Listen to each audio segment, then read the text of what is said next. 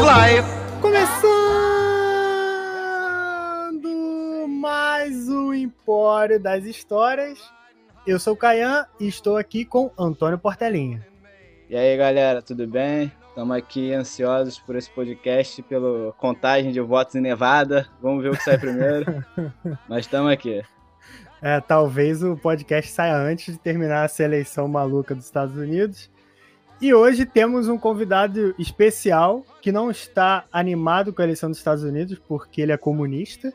Se vocês ouvem um minuto de silêncio, vocês vão saber. Estamos aqui com o ilustre Cacofonias Vinícius Antunes. Bem, fazeres irmãos, que honra estar aqui. E quando vocês estão ligando pra eleição dos Estados Unidos, cara, por que vocês estão preocupados com essa porra, cara? É assim, é tipo de saber o nome do seu estuprador. Que diferença faz? Tu foi estuprado, cara. Não existe isso. Ah, não, é, mas eu quero saber o nome. Não é qualquer um que vai me enrabar assim. Não, eu quero saber exatamente quem é que tá fazendo um ato de violência sexual contra mim. Essa é que é a diferença de saber quem é o presidente dos Estados Unidos, que vai continuar tudo a mesma merda. Bom, já cheguei falando assim, não sei se é sobre eleição esse podcast, e... mas podemos continuar também. Não, por mim você pode, você já botou o pé na porta, você pode entrar com tudo, a gente tá liberado. E assim, não estamos muito afim de saber as eleições dos Estados Unidos, mas, porra, porque eu acho que vai ficar na mesma, mas é na mesma sem um cara maluco completo. Não sei se tu concorda.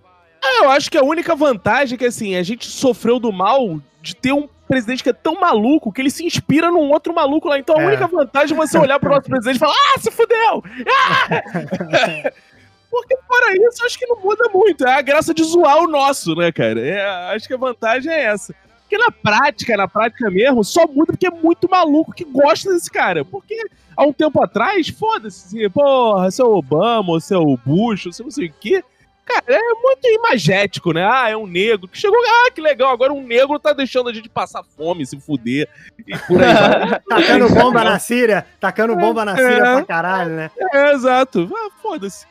É, é, isso aí você tem razão. Eu, eu acho que a, a grande vitória é a gente ver Bolsonaro, bolsonarista se fuder e começarem aqui a fazer protesto para interromper a contagem. Lá em Alagoas vai ter protesto para interromper a contagem para ter o impeachment do, do Biden, que é uma coisa absurda. É, isso é bom demais, né? Bom Isso aí é, é o Brasil. Mas assim, estamos aqui para o K contar uma história, não tem nada a ver com os Estados Unidos, a não ser que ele tenha ido para os Estados Unidos, sei lá, não sei qual a história que ele vai contar. Caso você não siga a gente na rede social, tá vindo aqui porque gosta do. gos- Gostava, né, do Minuto de Silêncio, não sei se o Minuto de Silêncio vai, vai voltar, gosta do Caco, segue a gente lá, que é arroba Sou Empório, e a gente faz podcast, a gente tem vídeo no YouTube, o Caco já participou jogando Among Us com a gente, inclusive até ganhou com o filho dele. Isso, somos foda. É isso aí. E é isso, vamos pra história. Eu espero que vocês gostem e é isso.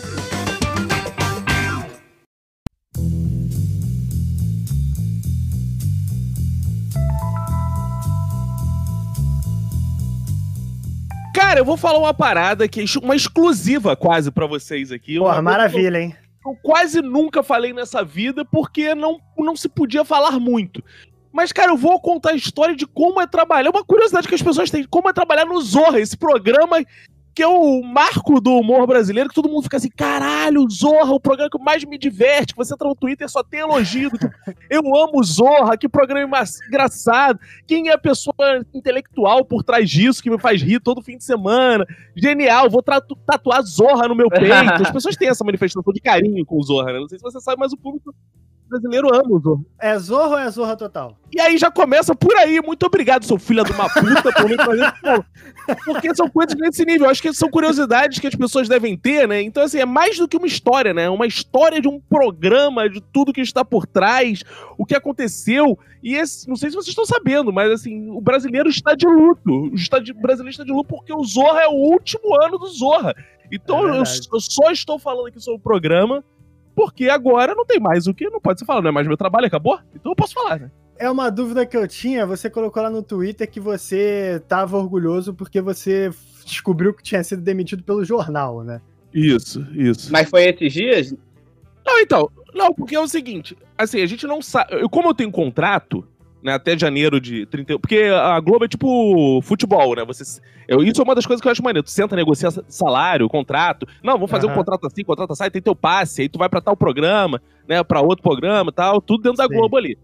Aí, cara, eu tô contratado, mas eu tenho que ter um programa para trabalhar. Embora que eu o meu contrato vai até 31 de janeiro, não significa que eu vou ficar contratando escrevendo. Aí, pô, sai no jornal, Zorra acabou. Eu falei, opa.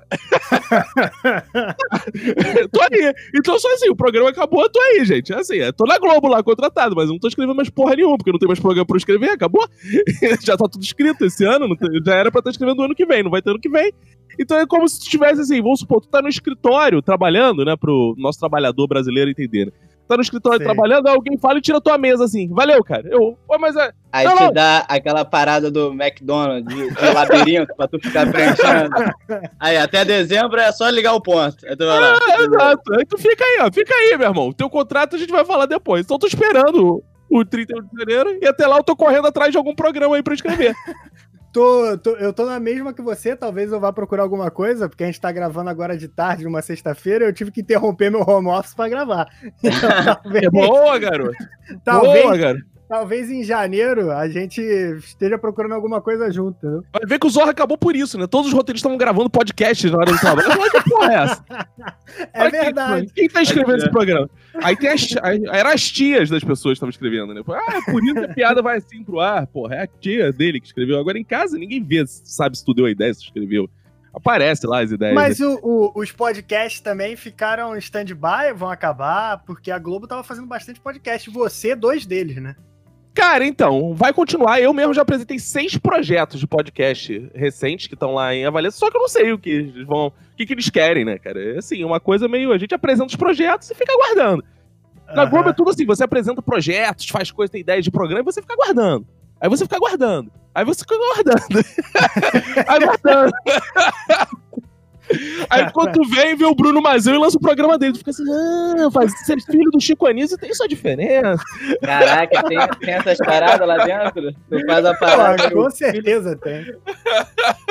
Aí tu fica, ah, é, eu, porra, eu acho que me falta um pai famoso às vezes. Né? Não, não sei, não tô falando que seja isso o critério, tá, dona Rede Globo? Mas assim, me parece que eu acho que faria uma diferença. Se eu fosse, se eu fosse Vinícius Anísio, puta que o pariu, né? Porque Anísio é nome de humorista de bicheiro aqui no Rio de Janeiro né, cara? É então eu estaria bem de algum jeito, né? Eu seria.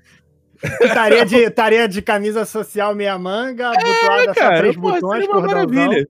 É, então, cara, assim, a, a parada do Zorra é bizarra, porque eu nunca imaginei você porra, vira pra uma pessoa, assim, né? Eu acho que uma coisa curiosa que o brasileiro deveria se preocupar. É, qual o processo de degradação que existe na vida do ser humano que de repente ele escreve o Zorra, né, cara? O que acontece na vida de uma pessoa assim? Um dia, será que é assim, um dia a pessoa tá passando na rua, no outro dia tá escrevendo Zorra? Aí eu vou te dizer que é mais ou menos isso que acontece, né? Pô, mas tu é... não tirava onda que tu tinha crachado a Globo, tu não tinha esse negócio. É, cara, tu, tu, mal sa... tu nem saiu ainda, tu já tá detonando. Não, mas eu não tô falando mal da Globo, não, não tô falando mal em momento algum. Eu tô falando o seguinte: que eu adoro estar na Globo, inclusive eu estaria na Globo até escrevendo Se Joga e Programa da Angélica. Esse não é a questão. a questão é que é Se Joga e é programa da Angélica, mas é um trabalho, sabe? Aí você sim, fala, ah, Vinícius, mas. Cara, e as pessoas têm um grau de exigência muito grande com isso, né? Porque é o único trabalho do Brasil que as pessoas vão reclamar no Twitter, basicamente, né? A não ser que você seja juiz que fala de estupro culposo, Fora isso, ninguém reclama do, do trabalho dos outros no Twitter. Do tipo, se você, você, vamos supor, você é auxiliar administrativo. Certo. Ninguém vai no Twitter e fala assim: caralho, hoje o Portela, porra, deixou de lançar não sei o que na planilha. Ninguém vai no Twitter reclamar. É verdade, é verdade. Mas no meu trabalho, todo dia tem um filho da puta reclamando na internet, né? Todo dia tem um filho da puta lá, ah, porque esse programa é uma merda, não sei o que. Aí a gente percebe, né? Se as pessoas gostam ou não do que a gente faz, né? A gente se sente muito querido tal. Então, assim, mas é um trabalho. Sim, sim. Honesto, um trabalho honesto. É, é a mesma importância de um auxiliar administrativo. Tem gente que fica, ah, mas você é artista? Artista é o caralho. Artista. Se eu, se eu fosse, meu irmão, se isso fosse arte, eu chegava lá e fazia o que eu queria, minha genialidade. Não, a gente tem coisas para atender, para cumprir, tem que escrever, não sei, 500 mil sketches por ano e 500 mil ideias, escreve isso daquele jeito, e tem que pensar o cenário que eles têm lá pra filmar. Não tem nada de arte, é trabalho, é bater ponto, sentar, ter ideia, vão te pedir 20 ideias, tu vai sentar lá a bunda e vai escrever as 20 ideias, não tem porra nenhuma disso. E, e essas 20 ideias vão recusar 19 ou você teve um aproveitamento bom? Ah, cara, depende de quanto tempo tu tem lá na empresa, porque tu vai pegando a experiência também, já sabe o que os caras querem, o que os caras não querem. No começo é mais indefinido, assim, né? Você Sim. fica com aquela porra assim, porra, mas será que eu tô acertando o tom? Tal. Depois que você faz, pô, eu escrevo Zorra há seis anos, tu tá macaco velho, tu não, não erra mais, assim, né? Tu tá, já uhum. sabe, né, como é que funciona o programa, tudo isso. Então é difícil você ter uma ideia que é recusada. Eu tenho uma pergunta para fazer aí desse meio, que eu não, eu não, sou do meio, eu trabalho mais no, no na questão nas da administrativa. é, eu trabalho. e aí, mas assim, eu imagino, eu imagino essa galera roteirista, trabalha na Globo, junto com, com artista, né? Com os atores e tal. Eu imagino que seja uma galera super intelectual, uma galera pra frentex, uma galera. É, Leblonzão ali. É, é, é. ah, assim. Cara, aí não é. A gente chata tipo, do Gregório do Viviers. Ah, é mais ou menos. Cara, a galera que arrota um caviar do caralho também, né, cara? Aquela porra. Meu irmão, o cara, pô, o cara nasceu na Zona Sul, né, cara? Aí tá acostumado, né? Sim, sim. É, porra, viver no meio dessa galera, tá? Mas nunca li um livro de mais de 200 páginas, cara. Só lê resumo na internet. Porra, cara, é uma, um Ari Toledo, né? Um Ari Toledo pra, pra pegar não, uma boa Não, não, isso falta também, porque os caras, além de tudo, são uns arrogantes do caralho. Então é o seguinte, eles arrotam que eles conhecem toda a obra de Foucault, Kant, seja lá o que for. Leu tudo resumo de internet que não tem profundidade nenhuma. Já cansei de ver um monte de gente falar merda. Mas, é. por outro lado, eles se recusam ao Ari Toledo, porque isso é humor antigo isso não sei o quê. Exatamente. Isso, ah, vai tomar no cu, meu irmão. Vamos fazer umas piadas aí mesmo, de gordo, vambora, porra. O povo quer rir dessa porra. Não, mas assim, mas é engraçado essa coisa do Zorro, porque antes de ir pro Zorro, eu fui pra Globo. Eu primeiro fui pra Globo, como é que o mundo é maluco, cara. Sim. Quando eu fui pro Zorro, eu já tava na Globo. Que eu era professor, e, cara, tem uma época que eu tava tão deprimido com o ofício de professor, aí qualquer professor do Brasil nesse momento se identificou, né? Porque não existe um professor que não esteja deprimido com o ofício de professor. Sim, eu sim. tava naquela fase assim de caralho, o que, que eu tô fazendo com a minha vida? Eu passei de um lado, lá, eu, eu trabalhava no Senac do Flamengo, uma rua Marquês de Abrantes 99, tava passando lá na, na rua, cara, e eu vi assim, curso de crônicas. Aí eu falei, porra, eu tinha um blogzinho que eu escrevi umas crônicas. Aí eu falei, porra, aí, cara, meu salário era dois contos, pra tu ter noção. Eu lembro que eu liguei, a coisa era tão feia que eu liguei pra minha mulher na época, a Emanuele, e falei assim, pô, amor, parada é a seguinte, tem um curso aqui que eu tava finzão de fazer, só que é 300 reais, a gente não vai ter, né? Aí ela, porra, mas tu não queria muito fazer? Eu falei, porra, mas a gente só fecha no vermelho, porra. Ah, mas a gente dá um jeito. Eu, caralho, 300 reais. Cara, te incentivando, pô, te incentivando. Porra, aí fui lá e me inscrevi. 300 reais o curso, escrevi e tal. Aí comecei a fazer o curso. Aí, pô, o curso maneirão, o professor se amarrou em mim e tal. E foi, né? Uhum. Passa dois anos, passa dois anos, eu mantive algum contato, assim, muito superficial pela internet com ele, né? Passa dois anos, eu lembro que eu tava chegando na casa da minha sogra, à época do colégio, voltando do colégio. Você ainda é professor? Você ainda é, professor. coordenador nessa época. Aí, aí voltando, aí voltando do colégio, toca meu telefone. Era ele, o professor Felipe Pena, o nome dele. Aí eu, Felipe tá me ligando, cara. E lá vem furada, né? Porra, tu já pensa que vai me pedir alguma coisa, uhum. vai falar pra escrever não sei o que e tal. Pirâmide atendo, de Bitcoin. É, atendo a reação do cara assim, fala, Vinícius, vamos trabalhar juntos? Eu, vamos. Eu já pensei assim. Ele, porra, sou diretor da Globo agora. Eu, Oi? tu lembra quando era aquele cursinho? Agora eu sou diretor da Globo, rapaz. Vem comigo. Aí eu, diretor da Globo, eu já pensei assim, que porra é essa? Aí ele virou, cara, eu lembro que ele virou assim e falou, cara, esse salário X tá bom? Eu falei, puta que o pariu. Caraca, foi, foi, foi assim, cara? Melhor que o LinkedIn, então. Assim, assim, meu irmão, na hora. Eu, eita caralho. Eu falei, porra, irmão. Vamos, não, mas se não tiver bom, não, meu irmão. A gente faz esse sacrifício, porra. é anual? É salário anual? gente faz sacrifício. Eita, porra, como assim, cara? Aí, eu, porra, entrei, liguei pra minha mãe, né? Falei com a Emanuele e tal, liguei pra minha mãe. Aí minha mãe já mandou aquele clássico. Ah, filho, não cai nessas armações, não, filho. Isso aí é golpe. Eu, não, mas eu conheço foi mesmo filho, quem ia te chamar pra Globo, filho? Você nem conhece essa gente, meu filho. O papel da mãe é botar você no seu devido lugar. filho, você nem conhece essa gente, nunca. Que coisa é essa? Agora tu vai pra Globo. Eu, mãe, mas não é Globo trabalhar na televisão, não. Vou trabalhar com análise de programação, que é o que eu ia fazer. Vou uhum. chegar lá, ver uns programas, escrever sobre os programas, fazer uns relatórios e abraço, é isso aí. Aí ela, ai, meu filho, vai largar o certo pelo duvidoso. Eu certo, mano. Só que Eu é acho certo, que nenhuma não... mãe que, que não tem um filho que é concursado do Banco do Brasil tá suficientemente feliz. Pode não ter tá, tudo. Cara. Se não for não tá. concursado tá. do Banco do Brasil, meu. Aí, beleza. Fui eu lá, cheguei, tudo certo. Aí fiquei trabalhando na programação. Só que nesse. Eu fiquei um ano trabalhando com a programação da Rede Globo, que é o que eu fazia lá. Eu fazia os pareceres de análise de programação, que é encaixar os programas dentro da qualidade, Globo, ver se eles estão dentro dos padrões Globo de qualidade, ver classificação indicativa. Mas tem que assistir o programa todo dia, ou você assiste todos ou certos programas? Ah, cara, tem. É, é bizarro. Por exemplo, pra você, uma das coisas que eu fiz no ar, que é a minha contribuição pra TV brasileira, por exemplo, quando teve, passou o Cravo e a Rosa, não vale a pena ver de novo, fui eu que fiz os cortes, por exemplo. Então. É... Você assistiu tudo, do início ao fim, Cavarrado. Todo Crave a Rosa, do início ao fim. e depois teve que assistir de novo com a versão em corte, pra você ver que tava bom ou outro não Ah, não, assistir. ainda bem. Não, só assiste a versão e sugere os cortes, já vai direto lá pro cara que corta, porque tu faz, aí tu faz uma planilha com assim, cara, isso são os critérios muito malucos, do tipo, olha as coisas que tinha que seguir. Por exemplo, olha, é, é, essa novela tem muita coisa de corno. Uhum. E o, a, família, a família brasileira fica meio puto, porque a mulher casada, ela tá traindo o marido. Então, assim, vamos dar uma atenuada, porque essa novela passava seis horas. Nesse horário, é melhor dar umas atenuadas na, nas cenas de corno. Aí ficava eu cortando as cenas de corno. Tem muito corno que assiste a TV 6 horas da tarde. Exato, então... é, antes das 6 horas, porque 6 horas podia, mas no, no, horário vale a pena ver de novo, ninguém pensou em ser corno. Trair o marido nessa hora, na hora que a gente, porra, do colégio das crianças, é sacanagem, né?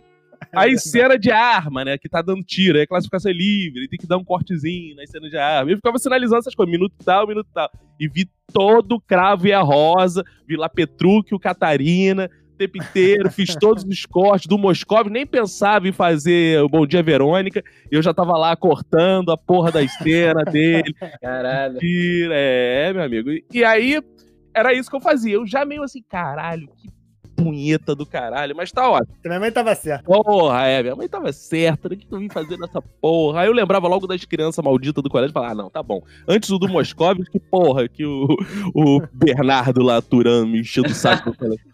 Aí. O pior é que Bernardo Turan deve ser o um nome real. É, não, porra, só, só criança maldita, né, cara? Eu, porra, não quero essas porra, não. Aí fiquei lá na programação, aí só que eu já escrevia pro sensacionalista. Sim. Aí, cara, porra, a galera do sensacionalista foi contratada pela Globo e chamada para fazer um programa novo, que era o a reformulação do Zorra, que a gente não sabia como ia se chamar, né? O Zorra Total ia acabar uhum. e ia surgir um programa novo. Aí quando eles foram, eles falaram, porra, tem que vir, Vinícius, tá? Eu, é, me chama aí e tal. Aí um belo dia, eles me indicaram lá, eu estou. Que era uma sala, a gente tinha uma sala. Eu tinha uma sala. Cara, isso era muito maneiro da programação. Era a parada mais maneira, assim, que eu já tive na vida, de me sentir mais importante. Embora fosse um emprego meio merda dentro da Globo, mas eu era tratado muito igual gente, assim, que eu nunca fui na vida. Que era assim, o, o trabalho de programação. Eu tinha uma sala, para vocês entenderem. Eu tinha uma sala. Eu trabalhava numa uhum. sala fechada, porque eu tinha que ficar vendo vídeos e lendo texto pra vocês entenderem. Cada analista tinha uma sala que eu ficava lendo, com televisão, que eu tinha que ver os vídeos de televisão, DVD, som, eu tinha tudo na minha sala, tal. Mas aí, cara, aí eu tava um dia nessa minha sala, aí toca o meu telefone, era Márcio Smelling, ele me liga e fala... Olha aí, vai rear essa calça aí, teste do sofá? e aí, tem planos pra hoje? Já, já, já liguei pro Robinho. Já liguei pro Robinho. Eu, não, tu e o Robinho. Nada tal coisa, né? Mal conheci ele. Ele ligou, ele, ei, vamos trabalhar, cara. Eu, Eita porra, vamos? ele, porra, então amanhã já chega aí e tal. Não, mas eu trabalho aqui. Não, não, vou resolver tudo. Aí resolveu tudo, já fui pro Zoa, que eu não Imagina sabia que era como Zoa. ele resolveu isso. Ele não esquece, não julgo, não julgo. e aí, é, tô lá no Zorra, cara, que não era Zorra, e aí começa o processo, né, de criação de novo programa, o que, que vai ser o Zorra Total. Aí a gente pensando vários nomes pro programa, como é que vai ser o programa. Pô, vocês pensaram vários nomes e a solução foi tirar o total? Vários nomes. Aí veio a Globo com a solução: olha, a gente tem uma solução boa aqui pra vocês e tal. Eu, pô, legal. Então, se a gente pegasse o Zorra Total e fizesse uma revolução, porra, ótimo, do tipo Zorra agora. é, não, deixa eu entender, assim. A gente tá três dias pensando no nome. Assim, o Zorra Total agora, ele vai. Ó, a sacada, ó, a sacada, a sacada. Perceberam? Era Zorra Total. Agora, mudou, mudou. Agora é Zorra. Pode fazer isso Aí. com o Marcos Melli, né? Ah, Só botar Marcos. Marcos agora. Então, Já fez, né? Agora é Marcos Melli, exato. Aí, aí Zorra, eu. A, a, aí ficou o Zorra, né? Aham. Uhum.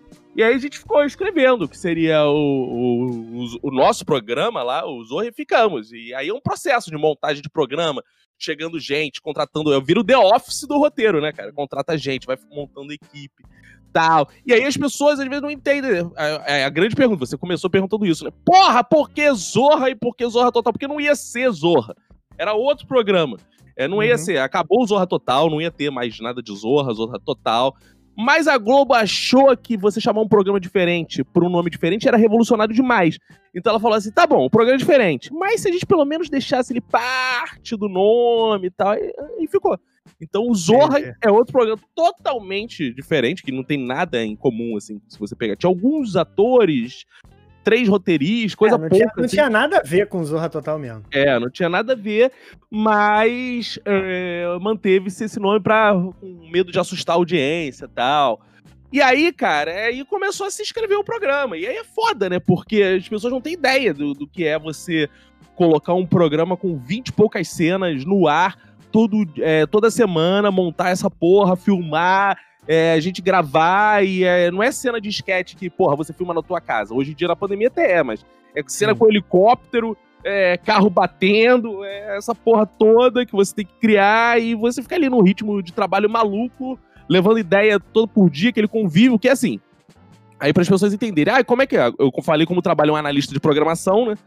E agora eu vou falar como é que trabalha um roteirista. Uhum era assim, eu estranhei pra caralho, né? Porque eu vivia numa sala recluso, né? Fechado, sem contato com seres humanos. Uhum. Quando chego no Zorra, amigo, porra, eu, eu, entro numa parte hotel, que é uma sala numa parte hotel, a princípio.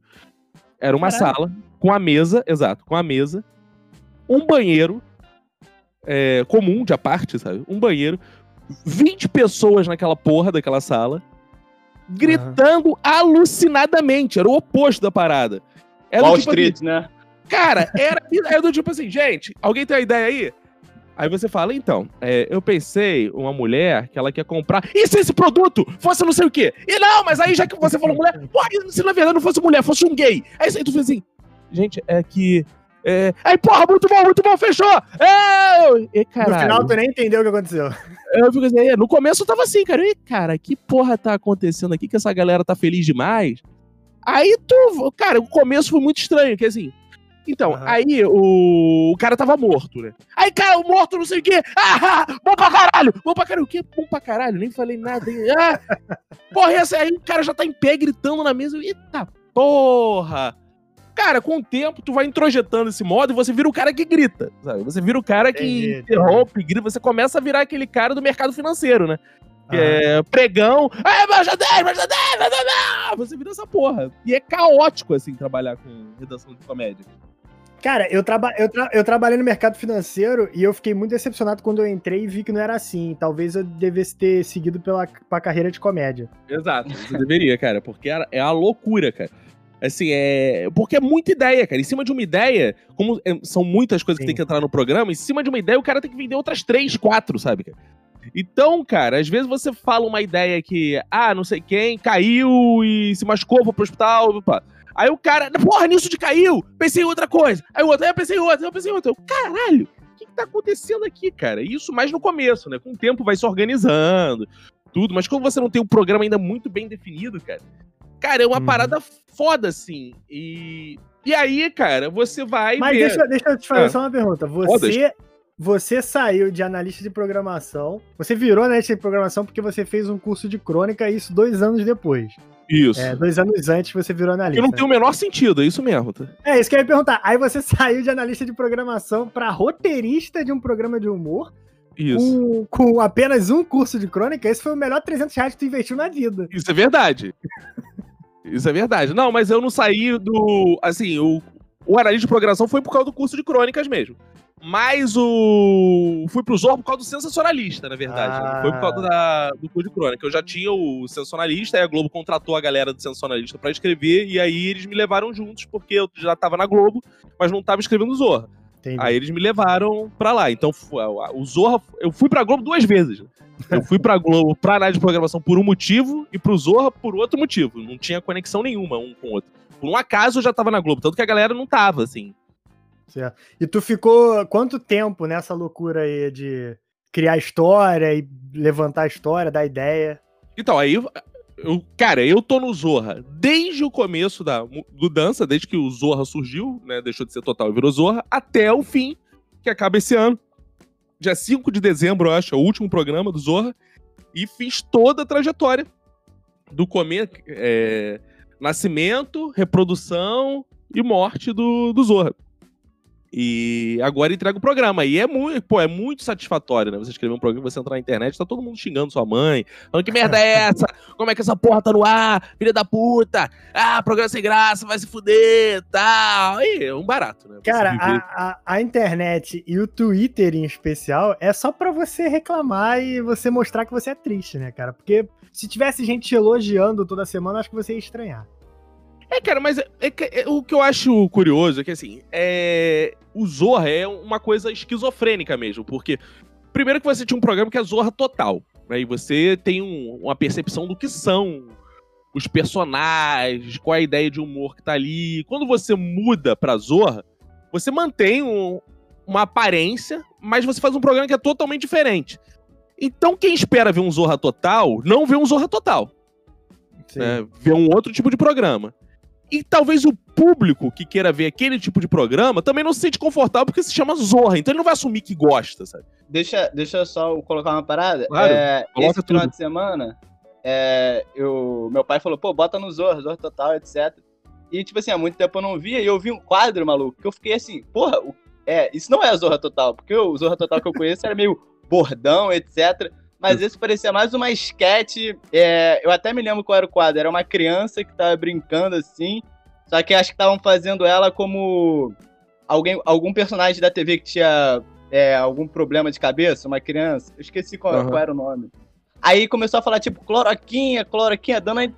Tonho da Lua, Tonho da Lua. Aí, tipo assim, deu uhum. a entender que ele era meio que problema e gostava de cloroquinha. Aí eu fiquei tipo, Caralho, mas isso não é a zorra total do bordão. Isso é um humor, tipo, afiadaço, tá ligado? Eu fiquei tipo, caralho. É, esse, esse, esse, quadro, por acaso, fui eu que escrevi também, que era refazer como seriam refeitas novelas em tempo de pandemia, né? Exatamente. Aí era, aí era Mulheres de Areia, como seria em tempos de pandemia. Aí o Tonho da Lua brincando em casa, porque não pode ir na praia, fazendo um castelinho de areia na areia dos gatos, né?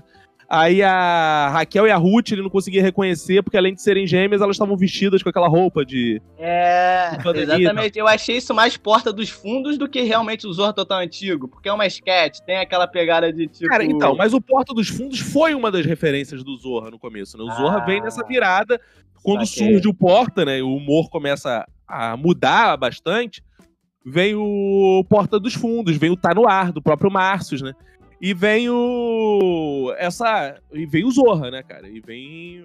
Então, o Zorra vem nessa nova linguagem. Só que justamente isso, que assim, por mais que o Zorra seja um programa que deu um trabalho do caralho, que, porra, foi feita.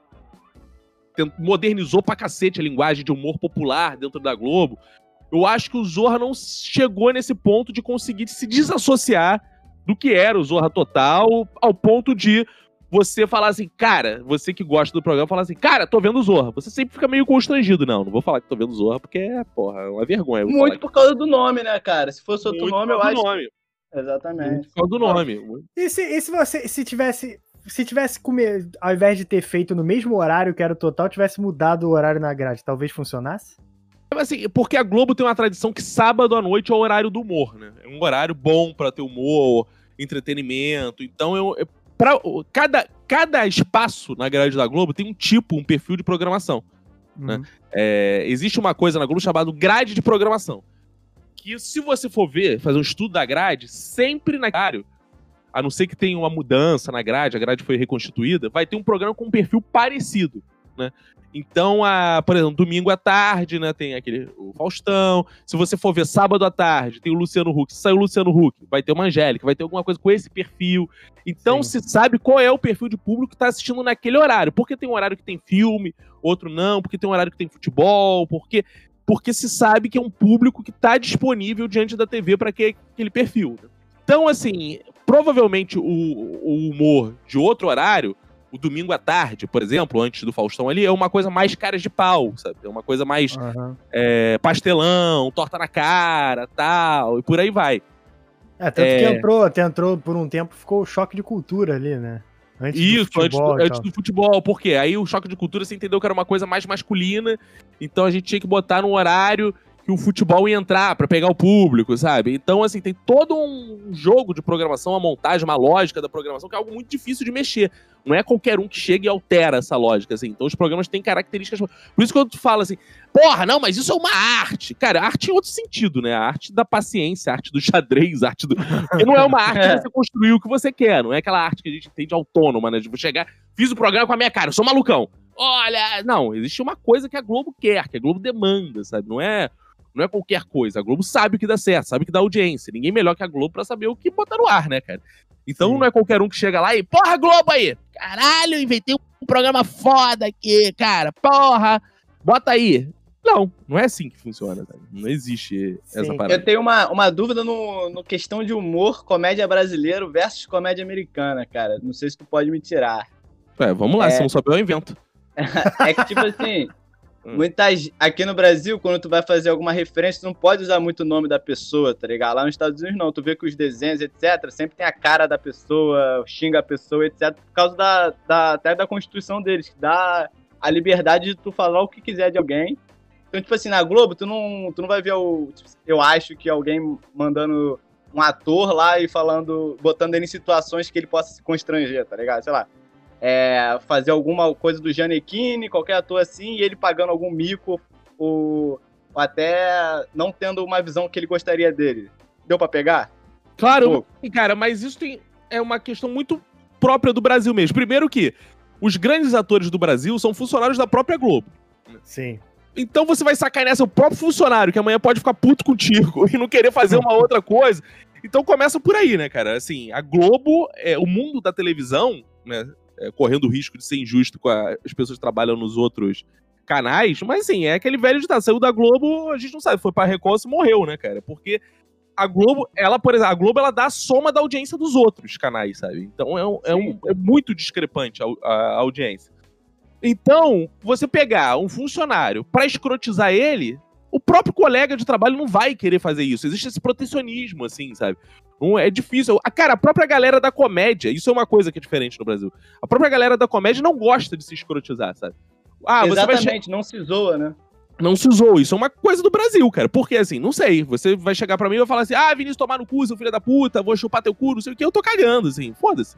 Mas tem gente que não, tem essa coisa do artista, assim, sabe? Ah, eu sou artista, sou uhum. meio intocável tal. Tem, isso tem no Brasil, assim. Eu já cansei de ver humorista que não gosta de faça piada com ele. O humorista, tem humorista que prefere ser artista do que humorista, é isso que eu fico mal. Tipo assim, Porra, é, eu gosto todos, praticamente, cara. Muito todos, pouco. né? Esse é, cara. Os caras entram na comédia almejando uma novela da Globo, é isso que eu fico Exato, mas é isso. Mas assim, um lado eu entendo, cara. Um lado eu entendo, assim. Porque a verdade é que o cara que é ator de novela, ele ganha muito mais. Ele ganha muito mais e ele atinge outro status.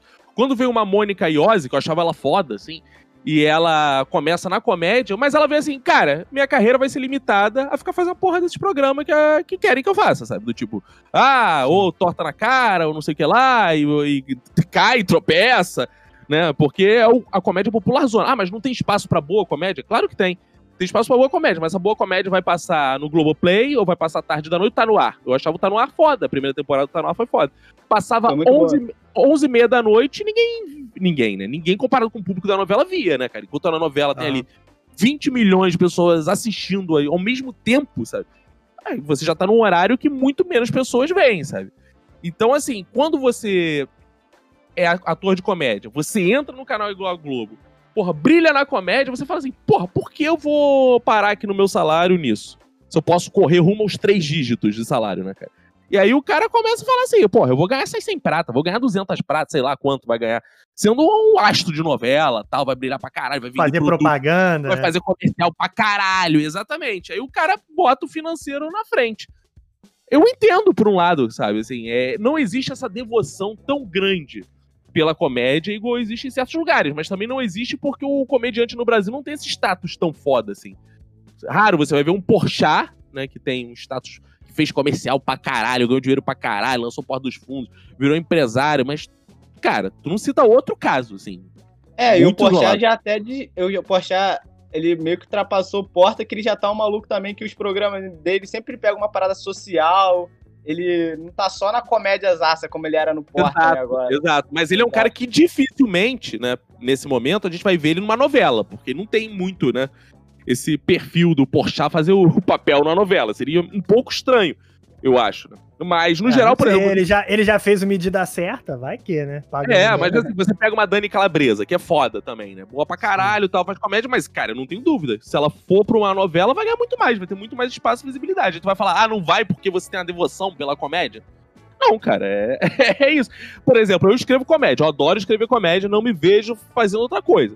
Mas se um uhum. dia alguém vira pra mim e fala assim, Vinícius, vamos escrever uma novela aí? Tu vai ganhar tanto. Eu vou lá, meu irmão. Vamos, pô. vamos, é. Crava Roda 2, Crava Roda é, nós tudo. Mulheres de areia, mulheres sem areia, mulheres cheiro areia, mulheres rolam areia. Qualquer porra, eu escrevo. Escrevo, é, cara. Eu, é, então é isso, sabe? Assim, eu gosto de comédia. Mas o nosso trabalho é de roteirista e de ator. Não existe, não existe essa profissão comediante, sabe? Assim, é ilusão Sim. achar que existe. Ah, qual é a sua profissão? Não, o cara vai se dizer, eu sou ator. Eu faço comédia, estou fazendo comédia, mas se amanhã me botaram novela, é claro que eu vou. Eu sou roteirista, não sou roteirista de comédia. Eu tô escrevendo um programa de comédia. Se amanhã me chamarem pra novela, eu vou. Essa é a diferença no Brasil mesmo. O, e a, com, a, com esse. Eu não diria nem que é um boom, né? Porque tá tendo uma retomada, porque teve um movimento de stand-up, que eles se chamam de comediante. Sim. E aí, e aí deu uma morrida, porque começou com Rafinha Bastos, Gentili, eles começaram a fazer outra coisa. E agora meio que tá voltando, já há um tempo, né? Nem agora.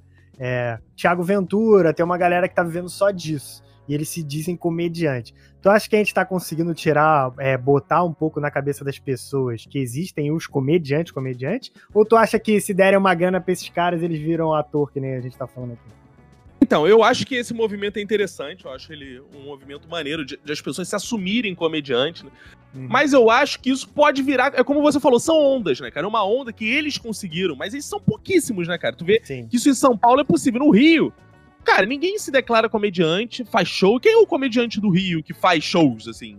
Ah, não tem. Não, não tem. tem. Quem, assim, quem fazia isso largou esse lugar, que era o Porchat, por exemplo, né? Começou no Comédia em Pé, tal. É. Porra, a galera do Rio foi para São Paulo. Léo Lins, por exemplo, que era do Comédia Pé, foi para São Paulo, sabe?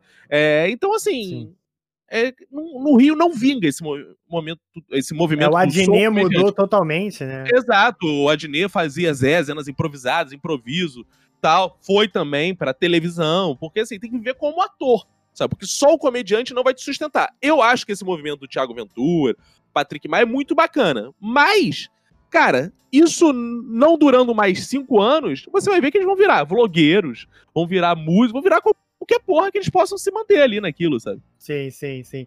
O, eu acho que é até. Eu já, eu já ouvi o Rafinha Baixo falando que ele agora tá tentando a chance dele nos Estados Unidos, porque ele fala que o cenário lá é infinitamente maior. para quem é comediante, comediante mesmo. Sim, e assim, é, o, que, o que eu acho, assim, o, o que eu, eu não eu não acho ruim esse, essa forma de ser no Brasil, exatamente. O que eu acho ruim é o pouco conhecimento e apreço que as pessoas têm por comédia. Isso é ruim, porque quando a comédia ela não é o lugar de mais prestígio, né, é, a comédia ela não é o lugar que você pensa assim, cara, eu quero viver pra comédia, porque a comédia vai me dar o mesmo prestígio que é o drama, que é a novela, que é a tragédia, chame como quiser. Uhum. Então as pessoas deixam de se aprofundar na comédia, porque a comédia vira uma ponte para ela ir para outro lugar, sabe? Então, assim, as pessoas não. Ah, não, não vou ver os autores de comédia, eu não vou ver tanta comédia, não vou consumir tanta comédia, que eu tô aqui, mas o meu objetivo é escrever série. Eu tô aqui, mas o meu objetivo é fazer novela. Então isso é ruim, por um lado, né? Porque o fato da comédia não ser valorizada não faz com que as pessoas fiquem tanto tempo olhando para ela, né? E isso é que eu acho ruim nesse, nesse momento, porque assim, se eu for escrever uma novela, é quase um acaso. Tipo, eu quero escrever comédia, mas não recusaria o convite para escrever uma novela.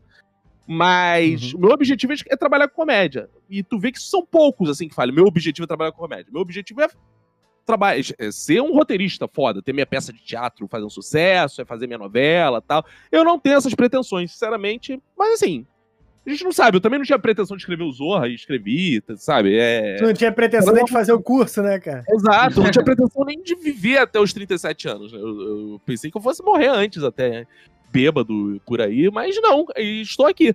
Então, assim, cara, é, é, é muito doido essas, essas paradas. E você vê que é uma coisa que ainda tá acontecendo no Brasil, essa coisa. Que as pessoas não entendem direito o que é comédia. Sabe? A gente viu um momento que as pessoas não sabem diferenciar o que é uma notícia, uma piada, o que é uma brincadeira, Sim. o que é real. Então é tudo maluco, assim, sabe? O humor, nem, já vi gente falando que o humor não precisa exatamente ter graça, porque o humor é. Cara, se o humor não tem graça, o humor tem o quê agora, sabe? O humor, é muito o humor Woody Allen, né, cara? É, cara, é uma maluquice. Não, e assim, a gente volta e meia tira do bolso, né? É, frases, com isso acontece muito na Globo. Tipo, o Chico Anísio, que é o cara mais foda da história da Globo em termos de comédia, né, cara? Você pensa comédia na Globo, você lembra do Chico Anísio, ele é a grande referência de comédia. E o Chico uhum. Anísio tem frases que, ao meu ver, são muito mal empregadas hoje em dia. Do humor pode ser tudo, até engraçado. Volta e meia você ouve lá, humor pode ser tudo, até engraçado. Sim, sim. Pode ser tudo, até engraçado. O caralho, o humor tem que ser engraçado. Depois ele pode ser tudo. Ah, é, você pode ser engraçado. Você pode ser engraçado com o que você quiser. Você pode ser engraçado de tal forma, tal forma, mas você tem que ser engraçado. Ah, mas Vinícius, é muito subjetivo. Não, mas você tem que ser. Você tem, tem sua pretensão tem que ser engraçado. Se você ah. vai ser de fato ou não, né, se as pessoas vão rir ou não, são os 500. Você não pode já do partir do princípio, que eu já vi muita gente fazer assim, ah, se não for engraçado, tudo bem, pelo menos levei uma mensagem. Levei uma mensagem ao caralho, então entrega a Bíblia nessa porra, cara. Que levou mensagem, mensagem que, que é mensagem, cara. Você é jornalista, você é pastor, você é o quê que você quer levar mensagem pra pessoa? Você tem que fazer uma piada, cara. As pessoas têm vergonha da, do lugar da comédia, sabe? Do lugar de escorregar na caixa de banana, de ser xingado, de ser escrotizado, de bater a cabeça na parede. A função do humorista é. O humorista é o cara que escorrega, o humorista é o cara que é atrapalhado, sim, o humorista sim. é o cara que é feio. O humorista é o cara, cara, em alguma posição o humorista tá num lugar ridículo. Não existe o humorista galã de novela que ele é bonito, ele é perfeito, ele não erra, ele não tem bafo, ele não tem nada. Isso é o galã de novela. As pessoas Sim. querem trabalhar com humor e serem galãs de novela. Esse é o movimento que acontece no Brasil. Aí tu fala, ah, ah, ah mas você é feio pra caralho. Que isso, uma ofensa ao profissional da comédia. Porque acham que o comediante agora é, é, palhaço. É, é palhaço. Você é comediante, assim. Em algum lugar você é palhaço, de fato, né? Você só não pinta a cara. Mas é o isso. comediante, aproveitar que estamos com um cara que trabalha com isso, tirar as dúvidas nossas até. o... Tem um comediante que eu gosto muito, que é o Dave Chappelle. Eu gosto muito. Sim, eu adoro o americano. E ele, eu acho, eu não sei se é porque é isso realmente que você falou, né? Aqui no Brasil começou a ficar um monte de coisa ah, do que, que é engraçado, e tem muito debate. É, eu não sei, você, você acha que existe limite pro humor? Então, cara, é. Já, já respondeu muito essa pergunta, deve estar de saco de. Não, assim. Não, já respondi pra caralho, mas tudo bem, eu acho que isso é o momento que a gente vive mesmo. É porque, assim, isso é, a minha visão de humor também é uma coisa que é interessante de saber. A minha visão de humor não necessariamente é a visão correta do humor. Né? Então, o que eu vou falar, não existe uma resposta definitiva sobre o assunto. Mas uma coisa que é curiosa sobre isso é a gente pensar o seguinte: as pessoas, as pessoas, quando vão fazer medicina, quando vão fazer direito, quando vão fazer engenharia, o objetivo de final delas é ser engenheiro, né? Quando ser médico, né? uhum. né? eu vejo muito humorista que o objetivo final dele não é ser humorista. É ser Sim. ou fazer discurso político, ou fazer não sei o quê. Mas tudo isso pode ser feito desde que você antes seja. Porque o médico, ele pode ter partido político. O médico, ele pode ter o partido político dele, militar, né? E tal, pode, uhum. mas ele é médico. Sim. Eu vejo gente que. Não, não, não, não, não, mas vamos parar de piadinha. O humorista fala, vamos parar de piadinha. Que porra é essa, cara? Então, porque tu é humorista, vai fazer outra coisa, cara. Vai, porra, fazer outra coisa. Então, essa parada do, do limite do humor que você está falando, eu acho que uhum. ele tem a ver com as pessoas que não percebem qual é a profissão do humorista. Porque se o humorista vai ficar, quer ver? Vamos supor, morreu é, o Louro José. Não é morreu Sim. o Louro José, que já é ridículo falar assim. Morreu. Enterraram o fantoche, enterraram o fantoche. Tom Veiga. É, morreu o Tom Veiga. Pra tu ver, a, a, a, nossa sociedade é tão ridícula que é isso. A gente passou uma semana falando, falando a morte de um boneco que tá vivo. Só outra pessoa enfiar a mão no cu dele que o boneco ganha vida. Mas, e, e aí não se fala da morte do cara. E morreu o Tom Veiga né? Ou o Louro José. Vamos trabalhar com a ideia do Louro José, que é mais engraçado. Morreu o Louro José. É... Aí, chega o, jornal... chega o jornalista e dá a notícia que o Louro José morreu. O jornalista, ele tem a obrigação na sociedade de dar a notícia que o Louro José morreu. É assim que ele trabalha. Sim. Vai chegar o poeta, consternado com a morte do Louro José, vai fazer os seus versos pro Louro José. E todo mundo vai falar que lindo, o verso pro Louro José. Vai chegar o chargista, vai fazer aquele, aquela charge escrota pra caralho, do Louro José chegando no céu. Tal. e todo mundo vai achar bonito. Vai emocionar, vai ter milhões de visualizações. Vai chegar o filho da puta do músico, vai fazer uma música pro Louro José e as pessoas vão se emocionar. Aí chega o humorista. Chega o humorista, ele resolve fazer uma piada. E eu não tô falando piada, não. Zoando a morte do Louro José. Piada que seja. Ah, que papagaiada. Morreu o Louro José. Nesse nível, que não tem um julgamento uhum. de valor. Ele uhum. pode ser essa piada. Se eu escrevo isso no Twitter, é um desrespeito. Você não se não, é, não tem empatia com a morte das pessoas, seu filho é da puta, a família chorando, o Brasil inteiro chorando, e você aí rindo. Meu irmão, eu sou humorista, desculpa, eu sei fazer. Eu não, não sei fazer música, não sei fazer notícia, não sei fazer poesia, eu sei fazer piada. Eu não fiz uma piada ofendendo, escarnecendo da morte do cara. Eu fiz uma, um trocadalho merda. Que papagaiada, amor. Isso vai ser suficiente para as pessoas acharem que você é insensível, que não sei o que, sendo que a comédia é uma forma de você se comunicar. A comédia Sim. é uma forma de escrita, um gênero textual igual a qualquer outro. Então, o que que eu, onde eu quero chegar com essa coisa do limite? O limite, ele é sempre posto pelo outro, né? porque é, quando você faz uma piada zoando uma mulher, né, vai vir a galera da esquerda e vai falar que isso é uma piada machista. E a galera da direita Vai falar, ah, é mimimi, agora não se pode falar sim, mais nada, sim. é censura, que não sei o quê. Quando você pega e faz uma piada com Jesus, a pessoa da esquerda vai falar, é isso aí, isso aí não pode ter censura, que foi o que o Porta fez, por exemplo, no sim, especial. Vai vir a galera da direita que tava chamando de mimimi e vai vir. Isso é um absurdo, tô brincando com coisa séria. Não com o Islã não faz piada. Com o Islã não faz piada. o Molotov lá na é, sede com o Islã não faz piada. Cara, sabe por que eu não faço piada com o Islã? Que eu não sei nada é, de Islã. Eu nunca vi um é simples, né? muçulmano, cara. Eu nasci em Quintino, moro na Tijuca. Não tem muçulmanos por aqui, cara.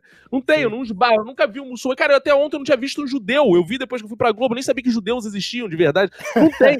cara, aqui na Zona Norte só tem evangélico e macumbeiro. Se eu vou zoar, é evangélico, macumbeiro, eventualmente católico. Todos desapareceram, mas eu ainda lembro o que é um católico. Não Sim. tenho, não tenho nem base pra zoar, não tenho base pra fazer uma piada de budista, que o máximo que eu vou conseguir falar é que ele é um bundista. É o máximo, porque eu não tenho informação. piada é informação. Você só consegue fazer piada se você conhece o assunto, senão você faz as piores piadas do mundo. Quando joga México-Peru, você fala assim, Ê, México, Peru. É isso, porque você só Sim. conhece isso. A informação piada foi te dada. Tiozão, né? Piada é, porque, cara, piada, pra não ser de tiozão, ela, você tem que ter conhecimento sobre o assunto o teu tio faz piada ruim porque ele é um ignorante sobre os assuntos. Sim, ele sim. não vai chegar na sua mesa a informação que deram para ele aí, tem pra ver. Ele fala, pra ver ou pra comer. Porque é a informação que ele tem. Sabe, sua mãe talvez fizesse outra, um pavê de morango, um pavê de manga, ele ia falar, ah, mas é manga da camisa ou manga não sei. Ele ia ter outra informação para fazer, sabe? Mas aí. Sim informação. Para você fazer piadas complexas, você tem que ter conhecimento. Por isso que eu falo, ah, o que, o que eu acho ruim na comédia do Brasil é que muita gente não tem esse conhecimento, não gosta de ter esse conhecimento, não vai atrás de conhecer, não sabe o que é um Monty Python, não, nunca viu um show do Chapelle, nunca, não, não vai atrás do que é a comédia, sabe? Então, se as pessoas não têm referência, não sabem que a comédia, desde a Grécia Antiga, de um Aristófanes, as mutações da comédia, cada. Cara, a pessoa não é comediante, porque o mínimo quando a pessoa vai estudar medicina, ele estuda desde as origens da medicina, como a medicina transformou, e ele é um médico. A gente não pode achar que a gente é um profissional e botar a nossa profissão aquém de qualquer outra, sabe? Ah, não, mas eu sou um merda do comediante mesmo. Eu, eu falo errado e faço piada de gordo. Assim, minha função é falar errado, eu falo os problemas, aí, porra, os gordos têm os problemas, né, de diabetes e tal, e acho que isso é engraçado e pronto. Sim. Isso é uma forma de comédia. É, talvez é que eu, que eu ia complementar na questão do, do, do, limite, é porque, por exemplo, eu sou muito fã do, do Chapéu, todos aqui somos. E ele tem uma piada que eu acho muito boa, que eu não vou lembrar ela toda aqui, porque é uma piada muito grande, que é da, do show que ele faz, que ele, ele resume... Macaulay Culkin? Do Michael não, Jackson? Não, que, aqui é que ele resume, tipo, o movimento LGBTS, que é como se uhum. fossem pessoas viajando num Fusca. Ele vai resumindo, aí vai colocando, uhum. ah, o trans, ele tá fazendo isso no carro, não sei o quê. E ele fica, tipo, muito tempo assim, muito tempo assim. Sim, sim, tô ligado. E assim, e é muito engraçado, e só que eu fico, o que eu fico imaginando é falar assim, cara, isso aqui no Brasil não ia funcionar nunca, uma piada desse nível, entendeu? Mas eu tenho uma tese, eu tenho uma tese que, tipo assim, o Chapéu é um cara que, tipo assim, ele fala o que às vezes é até ácido, ele pega um público e ele não se importa de, tipo assim, de ser mal falado ou não, porque ele sabe que quando fizer um show, vai estar tá lotado, entendeu? Ele não se importa do, do Instagram dele ficar sendo atacado. E, e, com isso, eu acho que ele consegue mais público ainda. Falta ainda dos humoristas brasileiros alguém que fala assim: pô, irmão, é isso. Se eu vou fazer uma piada e for demitido da Globo, eu vou fazer. Porque eu sei que quarta-feira eu vou fazer um show aonde for, que vai ter gente ali, que eu vou conseguindo. Não, mas ele não, vai, ele não vai conseguir encher, encher um show porque a galera não vai entender o nível de piada dele, né? Você vê no não, Brasil, mas... quem chega mais próximo, você pega o Léo Lins e o Danilo Léo Gentili, Lins. são caras que chegam próximo disso, só que é o seguinte, eles, ao mesmo tempo, né, eles escolheram um público muito segmentado. O Léo Lins sempre lota show? Sempre lota show, mas o público dele é segmentado. Você vai ver. Cara, aí, aí você entra. São as, isso, é, isso é você debater comédia, você analisar comédia. Você chegar e pegar assim, porra, mas o Léo Lins é foda. Ele faz piada de tudo mesmo. Pega piada com religião, com Deus, se tem lá no Léo Lins. Não tem, porque ele sabe que isso é o calcanhar de Aquiles do público Sim. dele. Porque ele é. sabe que o público dele geralmente direita. E esse é o limite. Então, eu vou no limite, você vai. Ele vai. Ele mapeia isso muito bem, ele faz o marketing dele muito bem, né? Então hum. ele vai no limite do público que não é dele. Por isso que a galera ri. Que ele brinca com feminismo, com racismo, com gordo, petismo, com, com gordo, com gay, que tudo isso a galera da direita vai rir ao máximo e vai se achar. Cara, esse cara é transgressor mesmo, porque eu não posso fazer essa piada. Ele faz, mas ele tá fazendo para aquele público. Se ele fizer uma piada de pastor, de Deus, de não sei o que, ele vai perder público. Então, assim, esse, esse olhar do politicamente incorreto depende muito de onde você está, porque ele construiu um meio que parece que é muito politicamente incorreto quando o cara da esquerda olha. Quando o cara da direita olha, ele tá justamente no lugar de segurança total dele. Ele tá no lugar onde ele sabe que ele, aquele público faz isso. Isso é um conhecimento de público dele. Então ele nunca vai transgredir pro lado que ele não pode. Ele não vai. Pô, pra você ter ideia, a gente no Zorra fez uma simples piada, tem o lance dos três segredos de Fátima, né? Hum. É, e a gente fez uma simples piada que era assim, os novos segredos de Fátima. E era bobeira, cara. Coisa do tipo, vinha Fátima e falava: é, ah, o vencedor do BBB vai ser tal pessoa. Aí outra entrada da Fátima, né, Nossa Senhora de Fátima aparecia uhum. e falava, ah, quem vai ganhar as eleições não sei o quê. Aí o último ela falava, era na época da Lava Jato, falava assim, ah, vou revelar agora a terceira verdade que é sobre a Lava Jato. Aí aparecia a polícia e falava, não, não, não, não, senhora, e tirava na senhora. Era isso Sim. a piada. Meu uhum. irmão, teve protesto em frente à Globo de juventude católica. Protesto. É protesto. É foda, é protesto de juventude católica frente à Globo, porque, no, cara, a gente não xingou Nossa Senhora.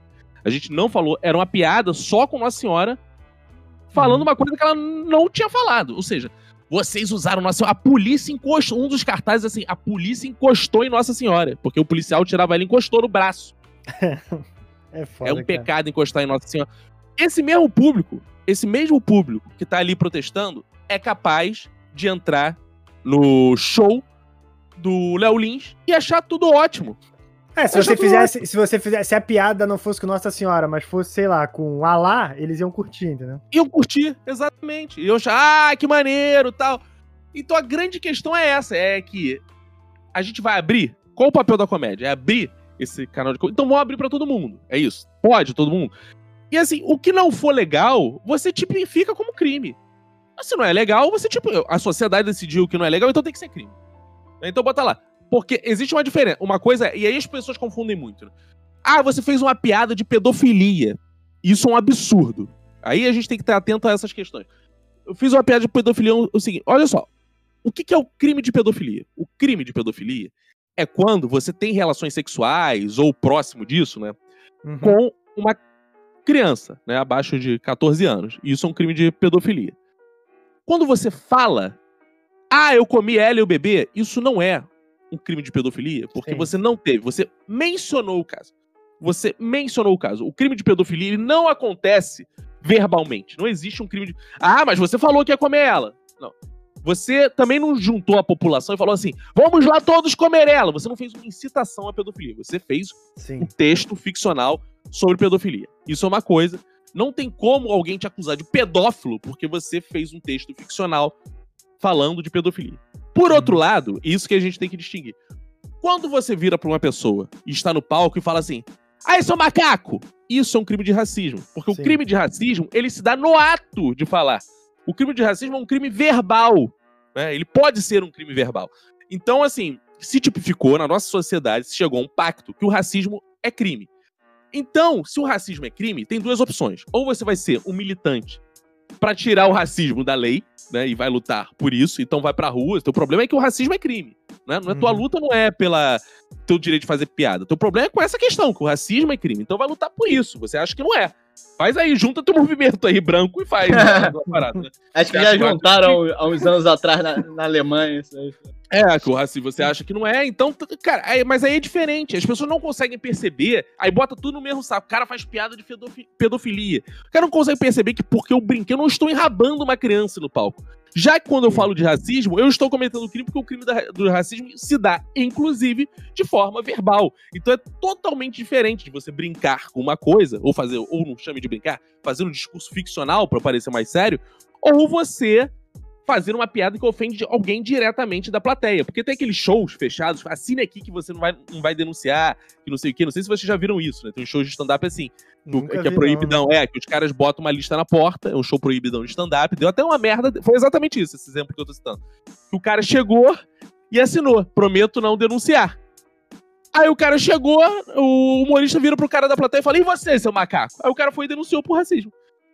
Aí o cara, porra, mas tu assinou, cara, não existe. Assim, você não sim, pode sim. entrar num lugar assim. Prometo é. que você não será preso se você me matar. Não existe um crime que ele prescreve porque você assinou, sabe? Não existe isso. Começar assim. a queimar uma criança lá dentro, aí, tá assinado, hein? Tá é, assinado. é, cara, não, não existe isso. Então as pessoas têm que entender essa, essa diferença do que é um crime ou não. E o que, que você acha que é crime, você que lute por isso, para isso se tornar também um crime e isso ser proibido.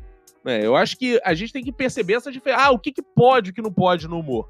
Não pode o que o que eu não pretendo fazer no humor é que é crime. Ah, mas Vinícius, você não faria uma coisa que é criminosa? Porque aí é, existe uma inversão que é interessante. Então, se vem uma ditadura, ele pode falar que o comunismo é crime. E você é comunista, então você vai estar desrespeitando a lei. Mas aí eu assumo o meu lugar de ilegalidade. Você percebe? É uma bandeira, igual eu falei. Sim. Eu assumo o meu lugar de ilegalidade. Para mim, isso não pode ser um crime. Então, para mim, vale a pena ser preso por isso. Eu vou falar por isso. Eu falo a mesma coisa pro cara racista. Porque esses caras o que me incomoda no discurso é eles falarem que isso não é racismo. Calma aí. Racismo é. Você pode falar que você é contra que isso seja um crime. Agora, a distinção de pessoa por raça é racismo. Você, o que você tem que defender, aí vai pra sua militância. Forma o seu foco guerrilheiro é, pró-racismo, sabe? Então monta o seu foco guerrilheiro pró-racismo e vai defender que não pode ser crime. É totalmente diferente uma coisa da outra. Então tem muita gente que argumenta assim, ah, mas as ditaduras fazem cada coisa, mas aí você vai pra porrada, aí você transgride. É que nem foi, né? Que nem foi, né? Aqui. Igual a gente já passou aqui. Sim. Né? Exato, tinha gente que escolhia não fazer. E assim, muita gente hoje tá na televisão, ou se deu bem na época, eram as pessoas que escolhiam não fazer, jogar o jogo, sabe? Bom, não pode, eu vou falar de outra coisa. E justo também, sabe? Ninguém é obrigado também a virar Che Guevara, não. As pessoas não querem. Ótimo, assim, não quero falar disso. Agora eu vou falar de futebol. Um abraço. Vai falar de futebol, vai ganhar teu dinheiro, vai ser rico. E tem outras pessoas que falam: não, isso para mim é muito importante. Eu vou botar pau dentro e vou brigar por essa porra, porque eu quero falar dessa porra. E aí você vai pro outro lado. Sim. Assim se faz um jogo político. Agora, essa coisa de porque esse mimimi do próprio que inventou a expressão mimimi é que é irritante, é. sabe? É do tipo, ai, não, mas aí não sei. Cara, você ontem tava falando que era mimimi, agora você tá chorando também. É isso, cara. Existe uma lei isso é racismo, foda-se. Assim, é, é, não, é eu, do jogo. Eu, eu, eu, também acho. Eu, eu. Eu não tenho opinião formada sobre essa questão do limite do humor, né? Eu acho que todo mundo. Foi legal ouvir você falando, porque era uma coisa que eu não tinha pensado. Mas eu já, já teve uma época que eu falava assim, ah, o limite do humor é piada ser sem graça, mas aí quem, quem diz que a piada é sem graça, entendeu? Eu? Eu vou ser o rei do, do, do humor, eu que vou ditar todas as regras agora. Eu realmente não sei. Mas aí, pra, pra gente terminar, que até virou um papo totalmente diferente, foi até bem legal. O... Você acha que a gente vai conseguir dar essa evolução do que a gente vê lá fora aqui dentro? Porque aqui dentro, até hoje, por mais que a novela seja muito famosa, o pessoal vê, até hoje tem gente que para ator que é vilão na novela na rua para falar mal dele. Tu acha que a gente vai conseguir ter esse, esse pulo? E se para ter esse pulo a gente precisa que os humoristas se posicionem ou não? O que, que você acha que acontece? Que lá fora, porque se tem essa, essa coisa do lá fora ser muito melhor. Não digo que é Brasil, melhor, eu digo que eu acho que não, tá mais avançado. É melhor, Canhã. É melhor. Cara, É, não, não, mas é isso. Mas se tem essa, mas se tem essa coisa do lá fora ser melhor, porque mas é porque é o referencial que a gente tem. A gente pega muito comédia stand-up, né? Comédia stand-up, de, de fato, lá fora a experiência é muito maior, que eles fazem muito tempo, eles praticamente inventaram a comédia stand-up, tanto que o nome vem em inglês, né? Stand-up, né? É, mas assim, a gente faz outro tipo de comédia. Comédia de personagem é uma coisa muito brasileira, que tem muito aqui. Então, assim, depende do tipo de comédia. Eu acho que tem tipos de comédia que a gente faz bem pra caralho e não se tem lá fora, às vezes, com tanto sucesso assim, sabe? A gente, porra, sustentou um programa de 17 anos no ar, que era o Zorra Total, sabe? É, sem entrar no mérito do Zorra, que acabou com os personagens, cara, é coisa pra caralho, sabe? Com um pico de audiência, com gente, o Brasil inteiro falando dos bordões, você lembra até hoje, sabe? É, olha a faca, propagando, olha a faca, Sim. olha como eu tô bandido, ai, como eu tô bandida, sabe? Vai então, mexer assim, com a assim, mulher dos outros? É, isso, cara, se isso não é sucesso, isso não é foda pra caralho, você mudar o cotidiano das pessoas com expressões, cara, é isso, é, isso é bom pra caralho. Esse talvez seja o, a, o, nosso mérito, assim, na comédia, coisa que a gente tá muito avançada e a gente ainda não evoluiu muito nessa comédia de cara limpa.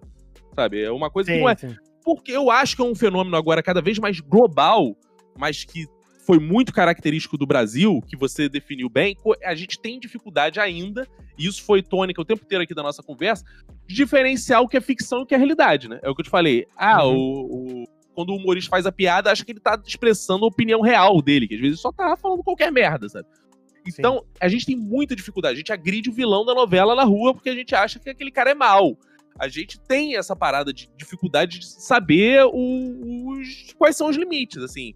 Um pastor fala que não sei o que cura, o cara vai lá e toma, porque ele acha que cura, sabe? A gente vive essa ingenuidade de separar realidades, sabe? A gente vive uhum. isso, assim. É, então, eu acho que a comédia de cara limpa é mais difícil ainda, porque o cara tá de cara limpa. Então, se já é difícil pra gente, um cara todo pintado, né, fazer a piada, e a gente entender que não é ele, é um cara, é o personagem, mais difícil ainda é o cara de cara limpa. Então, acho que esse estilo, não sei se ele vai tão rápido aparecer no Brasil. Eu acho que a gente vai evoluir em comédia dentro de outros tipos de comédia. Eu acho que a gente está cada vez mais repensando a forma brasileira de fazer comédia, pegando muito essa coisa da velocidade lá de fora, tal, da internet, uhum. tudo isso. E TikTok agora, né, cara? Tu vê como o brasileiro é, é, ótimo em produzir babaquice, né, cara? É uma coisa rápida, tal, faz muito bem. Mas meme, eu acho. Meme, meme é a nossa é, principal comédia. Mas, é, mas quando a gente cair nessa coisa de competir com o cara limpa lá de fora, cara, cara, a gente nunca vai estar tá igual, sabe? Igual a gente nunca vai estar tá igual em fazer cinema pop, sabe? Porque a nossa praia não é cinema pop. A gente não vai ter um filme de super-herói, cara, que dá essa bilheteria. Porque a gente não tem nem super-herói, cara. Sabe? Não é a nossa, não é a nossa. Porque, ah, o brasileiro. Cara, pra mim o comédia stand-up é quase o nosso filme de herói, sabe? A gente não vai ter, cara. A gente não vai ter porque a gente não tem. A gente não tem nem super-herói, cara. Quem vai ser nosso super-herói? Nosso super-herói, o máximo é Capitão Nascimento, cara. Olha que realidade diferente, sabe? É o mais perto de um super-herói que a gente tem, né? Do tipo sim, de. Sim fazer coisas impossíveis na tela e, e, por aí vai. E as pessoas tratarem como heróis. Sabe? É isso, é o máximo de herói que a gente tem. A comédia stand-up é isso também. É o... Quem a gente tem aí, cara? Ninguém, ninguém é o homem da comédia stand-up no Brasil. Todos foram para outra coisa. Todos foram para outra coisa. O Danilo Gentili foi pro talk show. É, o Rafinha Baixo foi pros Estados Unidos. É, então ninguém vai ficar, cara. É, esse é o, eu, eu, eu gosto muito de stand-up, tá ligado? Só que eu, eu não também. tenho um stand-up brasileiro que eu falo, pô, esse cara é bravo. Lá fora eu tenho um monte, é Bill Burr, Anthony Jensen, é, Rick Gervais, mas aqui, mano, eu não consigo falar, pô, esse cara aí. Tipo assim, antigamente era o Rafinha, até do lance do bebê. Eu falei, pô, eu respeito esse cara nisso aqui que ele fez. Mas nem de perto dá o cheiro, tá ligado? Não, então, outro é, dia é eu, eu fiz um tweet e a Bruna Braga, que é comediante stand-up, me deu uma bufetada bem dada, diga-se de passagem, mas continuo com a minha mesma opinião embora eu concorde com ela também, né? Uhum. É, porque eu digitei, eu tuitei assim, que o stand-up é igual o uísque. O nacional não é bom, não adianta, assim. Tem que ser importado. não adianta, não adianta. Não adianta. Mesmo. Aí ela, né, respondeu assim: ah, engraçado isso, né? Porque não é bom porque você tá falando de você, mas quando a gente chega, né, na comunidade tal, para falar que não sei quantas pessoas, que não sei o que, tá a galera rindo, mas, cara, mas é isso mesmo, assim. Talvez atinja um público, sabe? Que não é para mim. Talvez eu não seja o público desse stand-up. Porque quando ela chega. Porque, cara, eu vejo stand-up, que eu vejo. nos Estados Unidos, o cara vai chegar e vai falar de questões que, por incrível que pareça, né? Aí tu vê como o Brasil é complexo, né? Às vezes são mais novas e falam mais a mim e, e, do que o próprio stand-up brasileiro. Porque o stand-up brasileiro, eu que trabalho com comédia há muito tempo, eu vou ver, eu já sei que o cara vai chegar lá no bar dele, fudido, e vai falar: Cara, tô peidando pra caralho, né? Aí minha mulher me botou o chifre. Aí você são os temas assim, cara, eu não quero saber se o cara peidou, eu não quero saber do ah, chifre sim. dele, eu não quero saber que ele é.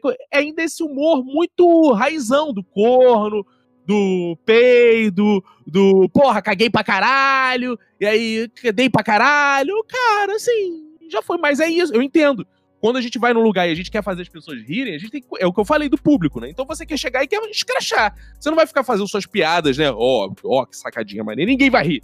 É. é. E ninguém não, vai eu rir. acho que eu acho que até o que você falou, eu fiquei pensando aqui e faz sentido, entendeu? E, é, e foi o, a resposta dela. Que às vezes não é pra gente, entendeu? Mas não quer dizer que seja ruim, né? É uma outra parada. É, é, é, porque, assim, quem trabalha com comédia sabe que os primeiros artifícios da comédia é peido, é cair, é corno. Mas não é por isso que você não vai usar, né, cara? É assim, pô. Imagina você tá fazendo um show, aí você bola três piadas inteligentes pra caralho, né? Que você pensou dias ali. Aí você mete uma no show, a galera. mete uma no sei Aí você fala, puta que o pariu, me caguei. Aí tudo. Ah! tu vai começar a fazer puta que o pariu, me caguei, sabe? É porque a galera tá bebendo, saiu à noite, ele não quer saber da sua crise existencial que você foi se suicidou, se suicidar, mas a corda era comprida demais e você não conseguiu, sabe? Isso também é uma piada para ele. É Sim. É piada para ele é que você se cagou. É, se cagou mesmo, eu sei. Isso é mais engraçado, sabe? É isso. Stand-up brasileiro para fazer a transição ainda, até o público entender o que o cara com referência lá de fora tá tentando imprimir aqui. Eu não tô falando tipo assim, falar coisas que acontecem nos Estados Unidos, não mas pegar a forma que eles falam e transformar e, e adaptar mas, pra nós. Mas sabe o que eu acho, Portela? Não vai ter essa transição. Essa transição é. é. uma ilusão. Não vai ter, porque isso não é Brasil. Esse jeito de fazer não é Brasil. Vai ter um ou outro cara, vai ter um Patrick Maia, né, que se destaca um pouco assim de fazer, que você vai ver e faz umas piadas e tu fala assim, porra, esse cara é maneiro.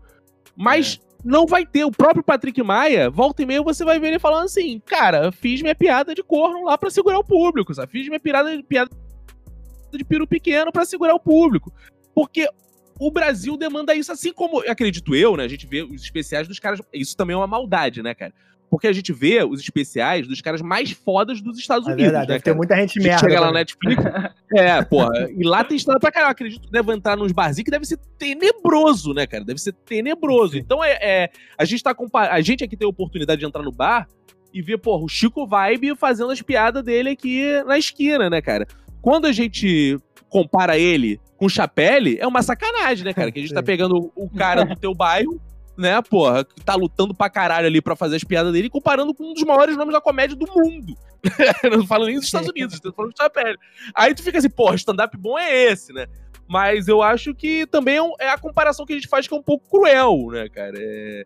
E eu acho que não vai para esse lugar. A gente não. A gente vai ter um, dois, três que vão para esse lugar, mas no geral, o que vai se praticar é, cara, é o peido, é o coisa que é o que faz a galera rir, cara. É aquilo assim, é o que eu tava falando para vocês, é você botar um programa na Globo, mas você tem que falar pro cara desde o Acre até o Sul, sabe? Você tem que ter um, algo em comum para fazer essa galera rir. Né? Assim, aquela faixa etária rir, são muitas coisas para se pensar. Então, quando você quer fazer a coisa mais sofisticada, tal, você bota num Globoplay, que aí o cara vai pagar uma assinatura e vai sustentar aquele produto, Sim. né, cara? Sim. Porque senão não vai, Verdade. senão não vai acontecer, senão ninguém faz vai sentido, ver essa porra.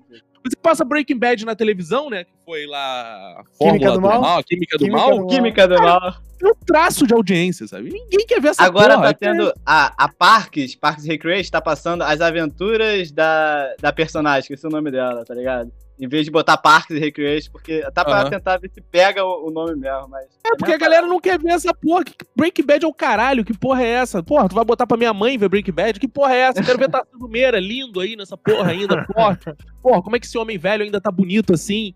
É isso que as pessoas querem ver, cara. A televisão é a minha mãe assistindo comigo do lado, com outra pessoa do lado, e, cara, é todo mundo vendo, tomando, jantando, falando em cima da TV, olhando, e não é, ninguém senta igual é, gente, né? Vou, apaga a luz, vou ver o stand-up do Chapelle. Presta atenção em cada frase, sabe? Sim, não, sim, é sim. uma porra que tá falando pra todo mundo, né? A mãe tem que comentar com o filho. Aí, olha, tá vendo, ó? Ah, era safada, era safada. Tem que gerar isso. isso Cara, mas isso aí, isso aí é uma verdade, porque, tipo, é, eu, eu, eu indico direto o show do Chapéu, ou Chapelle, não sei como é que fala o nome dele, e, tipo, várias pessoas viram pra mim e falam assim, pô, achei chatão, tá ligado? E eu falo assim, caralho, como?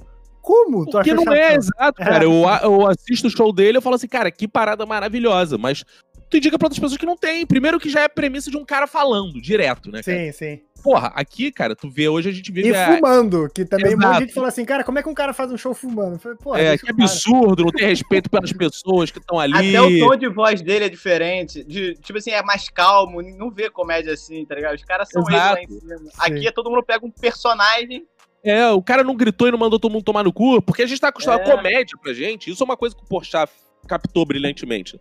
O Pochá captou. Cara, comédia pro brasileiro, ele entende que a comédia é logo de cara. Tanto que o, cara, o, o Porchat, ele faz uma coisa fenomenal no stand-up dele. Ele pisa no palco, a galera ri, cara. Que já chega assim, ei! Uau! só bicha maluca. Que é isso? O brasileiro ri da bichinha maluca, até hoje, sabe? É o, é o tipo de, de, de postura que faz a galera ali. Chega um cara muito pacato, devagar. Tal, a galera não entende como comédia. O comediante tem que rir, falar alto, gritar e rir das suas próprias piadas, de preferência. Né? Ele tem que falar, cara, porque não vai. é isso que a gente tem com comédia no Brasil. Né? A gente tem. Ah, cara, o Brasil é o país da claque. O Brasil é o país da claque. Claque é aquela risada que você avisa pro espectador quando tem sim, que rir. Sim, sim. Né? Aqui tem claque até hoje. Ah, mas nos Estados Unidos também tem, porque é outro bando de débil mental. Então, assim, é, quando você pega essa galera que você tem que explicar onde tá a piada, e depois você tem que contar uma história, você tem que rir da sua própria piada, cara. Tanto que você vai ver que é um vício de comediante de stand-up no Brasil e alguns nos Estados Unidos ficar rindo da própria piada. É, sim, sim, maluco pra caralho, eu sou né? maluco pra caralho, né? Eu sou maluco pra caralho. O maluquinho do humor, né, cara? Tem muito maluco no humor. Eu sou maluco pra caralho. Sou mesmo. Como sou maluco. doidão, doidão mesmo. Sou, cara, geral mesmo aí. Porra, do cuecão nos caras. Maneiro pra caralho e tal. É esse lugar, sabe? O lugar do comediante do louquinho. Não é do cara que pensa comédia, que escreve e tal. Ele faz as papagaiadas aí, xinga pra caramba, manda tomar no cu, e solta peido. é isso. É isso.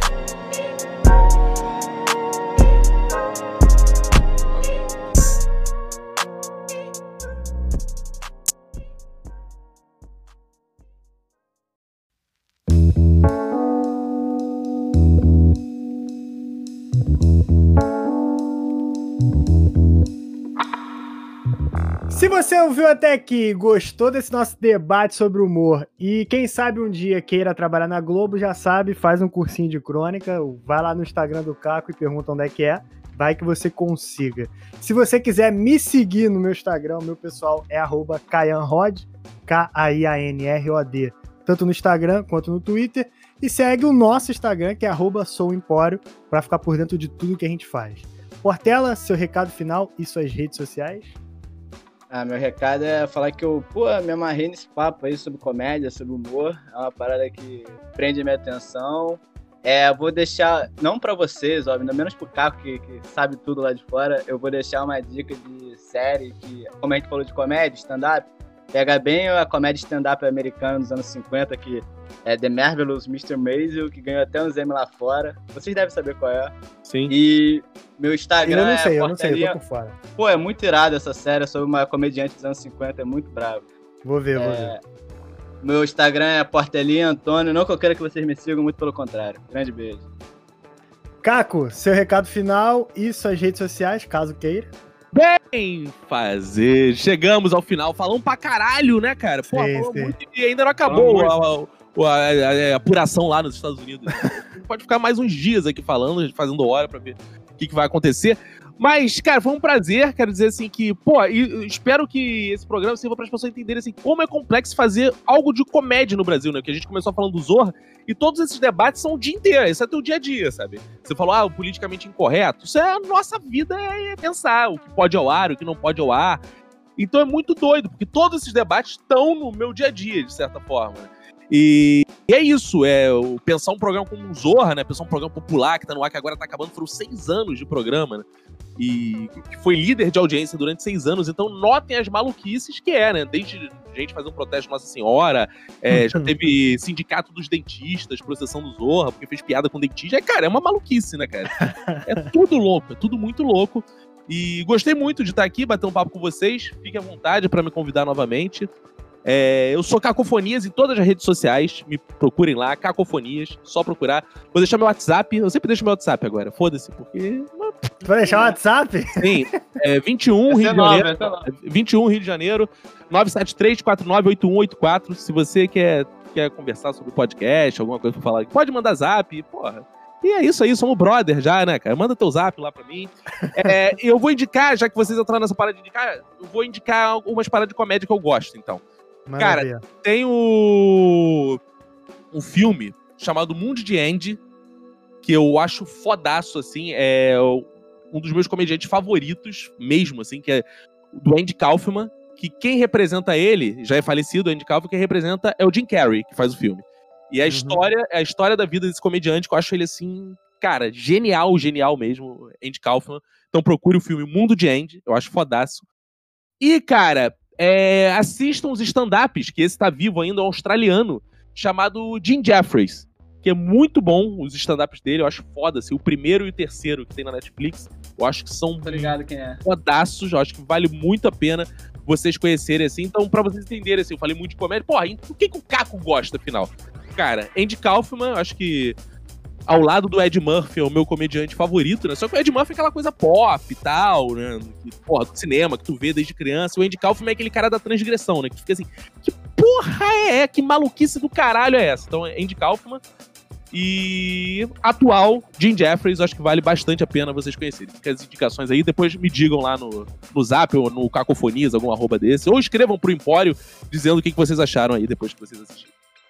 É isso aí. Muito obrigado pela visita, Caco. Volte sempre que quiser para falar de comédia, para falar de Globo. Espero que você arrume um outro programa de comédia para escrever. Vamos, cara. Espero, espero. Vamos até 31 de janeiro estamos nessa luta. É isso aí. E aguardo vocês nos próximos. Um grande abraço e valeu!